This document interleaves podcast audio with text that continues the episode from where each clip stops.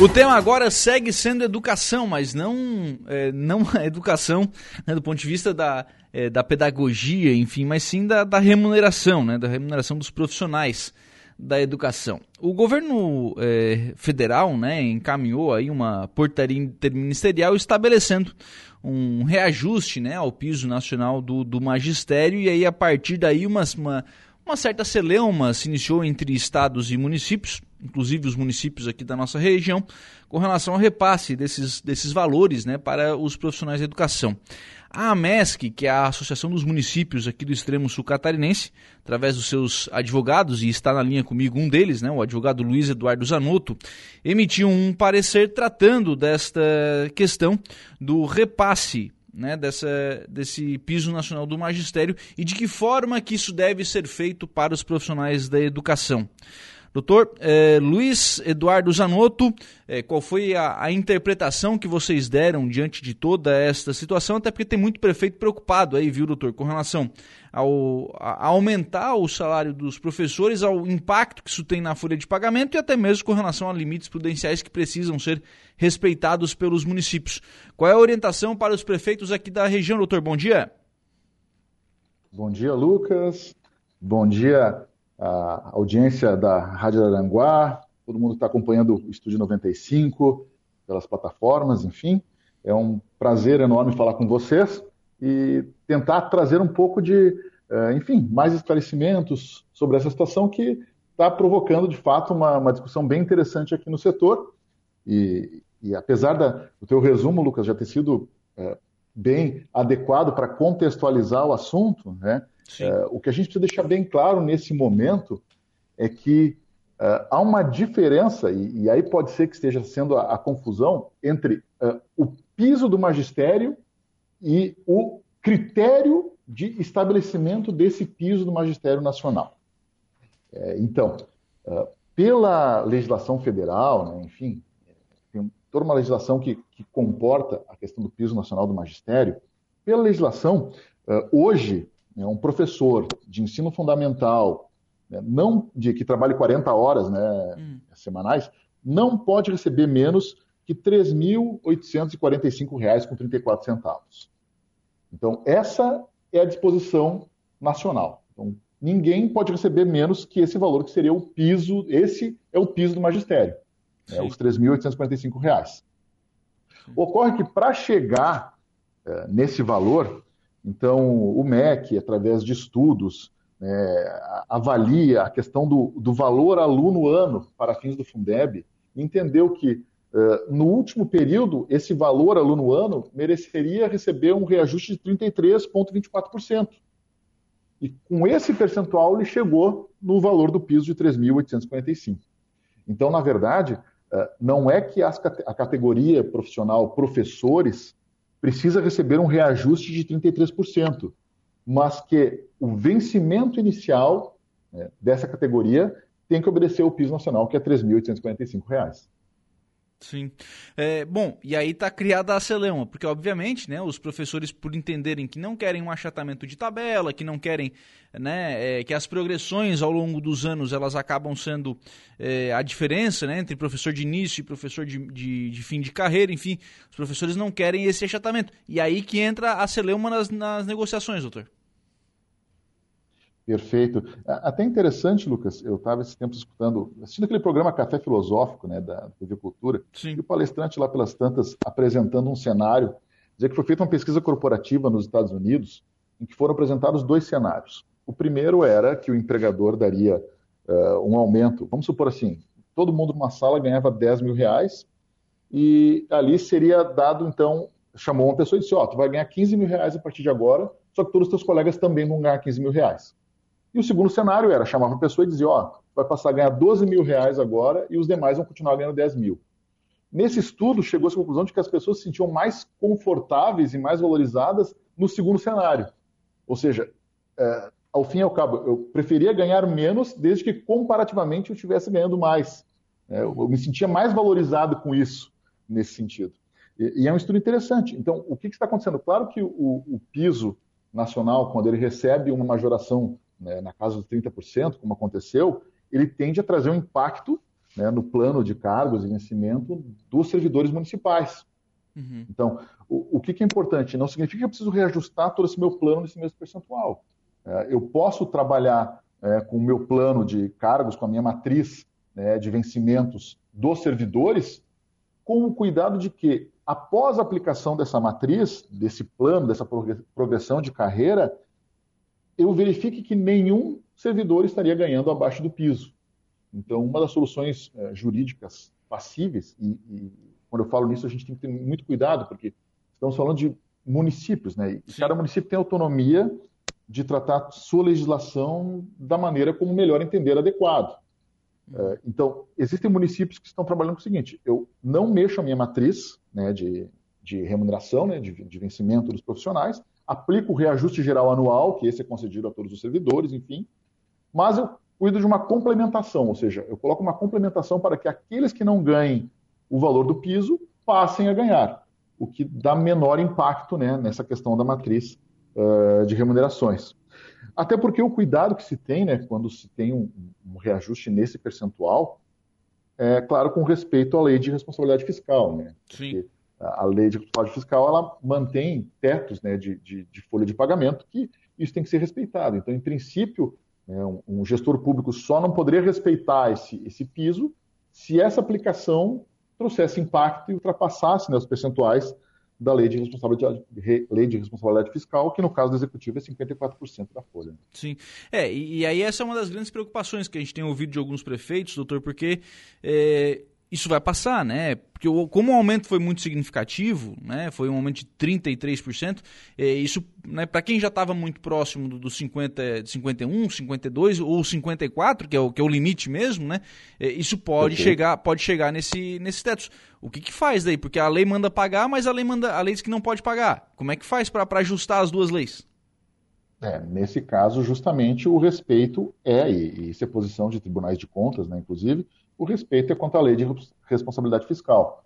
Então, existindo né, o, a, extrapolação, vamos dizer assim, né, desse limite da lei de responsabilidade fiscal, e esse tem que ser respeitado, e, é claro, o município tem que tomar as medidas para adequação né, da uhum. sua folha de pagamentos até esse percentual. Sim. O, com relação a verbas acessórias, por exemplo, a gente tem alguns municípios que pagam a regência de classe para os professores. Isso pode ser considerado nesses 3.800 e tantos reais que ficam aí no, no piso nacional do magistério? Olha só, Lucas, que interessante a tua questão, porque permite a gente trazer a seguinte discussão. Né? É, uma coisa é o vencimento e outra é a remuneração. Então, a remuneração é o vencimento mais as vantagens. Né? Os adicionais, regência de classe, os auxílios. E essas vantagens elas são, são, são dadas justamente por questões fáticas. Né? Difícil acesso, então regência de classe é quem está em sala de aula, é, auxílio alimentação é quem está em sala de aula, enfim, uhum. são, são é, vantagens que dão para alguma situação fática. E elas podem ou não incorporar o vencimento. Então, existem vantagens que, por exemplo, que com o passar do tempo acabam sendo incorporando ao vencimento. Então, é, vamos supor lá, tem uma regência de classe que se eu ficar 15 anos em regência de classe, ela incorpora no vencimento. Ok. Então, é, o que a lei trata é que o vencimento inicial precisa ser o piso né, nacional, os 3.854. Lembrando para aqueles que atuam 40 horas semanais. Então, em princípio, né, as remunerações elas uh, não fariam parte desse vencimento, a não ser que elas já estejam incorporadas né, no vencimento. Aí sim, se faz o cálculo. Sim.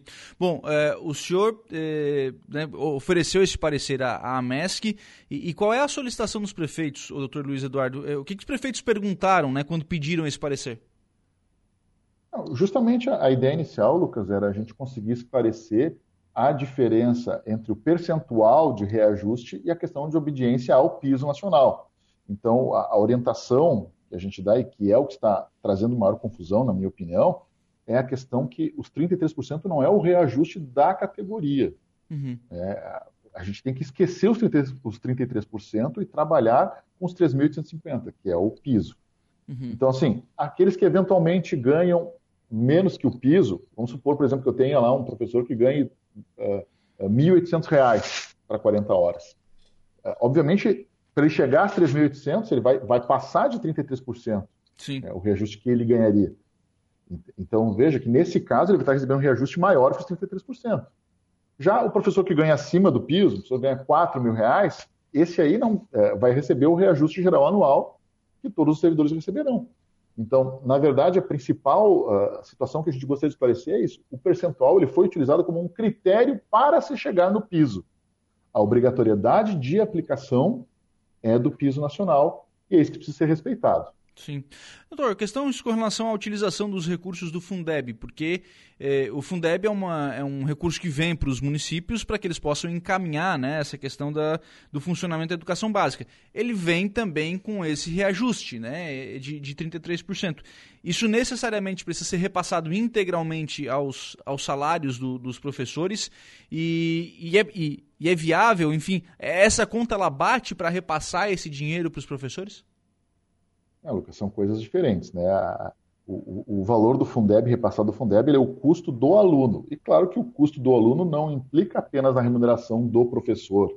Né? É, nós sabemos que nos dois últimos anos, em especial, é, muitos insumos é, receberam fortes reajustes em virtude do, de todo o contexto, né? de restrições pelo combate à pandemia da Covid, enfim. Então, o valor da, da merenda escolar aumentou, o valor do material escolar, uh, o valor é, de reparos, serviços, também sofreu um reajuste, e o Fundeb considerou tudo isso para chegar é, no, seu, no valor de repasse, não apenas a remuneração do servidor.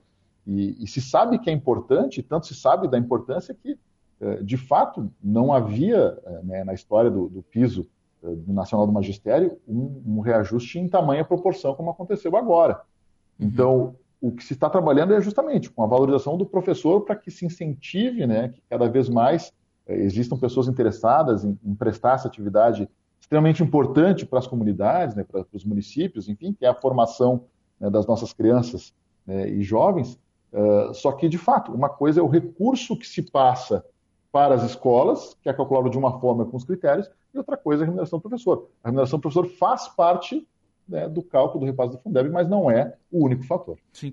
Dentro das negociações eh, coletivas entre municípios e, e, sindicatos, doutor Luiz Eduardo, eh, tem como diferenciar o professor? Por exemplo, não, o professor vai ganhar um reajuste X, os demais servidores vão, vão ganhar um reajuste Y.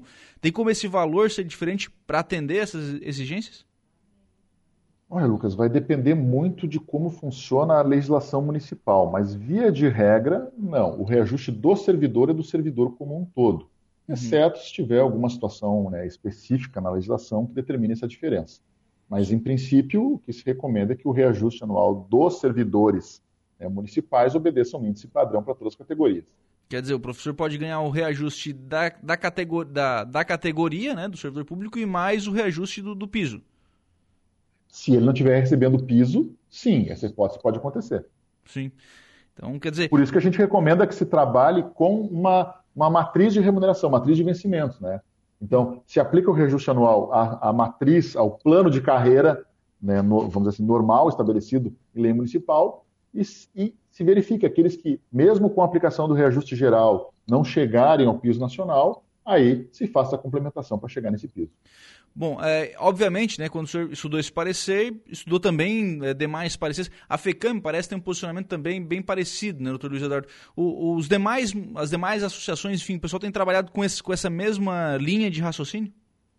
É, de fato, Lucas, a, a FECAM ela trabalha com essa questão de que, sim, primeiro, o, o, o reajuste ele é legal, ele está previsto constitucionalmente, existem alguns movimentos, por exemplo, a Confederação Nacional dos Municípios traz uma discussão jurídica de que a forma como foi concedido não seria a forma tecnicamente, uh, legalmente a mais adequada. Então, que teria um hiato normativo, é, uma lacuna normativa que precisaria ser cumprida.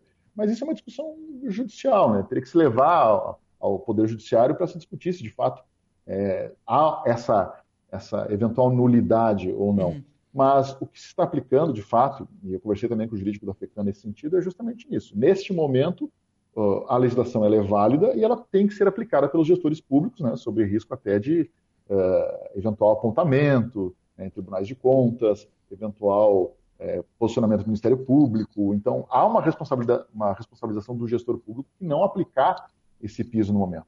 Sim. O que eu trago é justamente essa cautela. Uma coisa é o piso e outra coisa é o reajuste geral do servidor. Uhum. Então, pode ser que em alguns casos tenha alguma distorção? Pode. Isso é legal. Pode ser que em alguns casos tenha de fato um achatamento, não diria um achatamento, diria um nivelamento né, de remuneração em alguma, em alguma carreira? Sim, pode ser que isso aconteça, mas isso também não é ilegal. É, o que está acontecendo, na minha visão, é justamente isso: é um, é uma valorização né, do professor público é, através de um piso nacional que, de fato, surpreendeu a maioria dos gestores públicos. É que, na verdade, né, ninguém estava esperando um aumento tão, tão significativo, né? Eu não estou nem entrando no mérito do, do, merecimento, muito mais do que merecido, né? Assim como o Estado também aplicou um, um, né, uma remuneração mínima bem acima, né? Pagando 5 mil, enfim.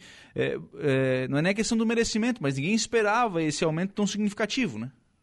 De fato, Lucas. É, o que surpreendeu foi isso, né? Que é, se chegar com a informação de que, olha, vai ter 33% de aumento, é uma informação que ela é muito forte. Uhum. É, 33% é um terço, né? Sim. É, é algo de fato forte, só que a gente precisa entender isso aí. Uma coisa é 33% na, de aumento na minha folha de pagamento. É claro que isso tem impacto gigantesco né, nas finanças públicas de qualquer órgão público, qualquer município. Agora, outra coisa é não. É, o que se fez foi utilizar um percentual para se estabelecer um piso mínimo de determinada carreira pública. É, então, é, a gente recomenda isso, trabalhar com os 3.845.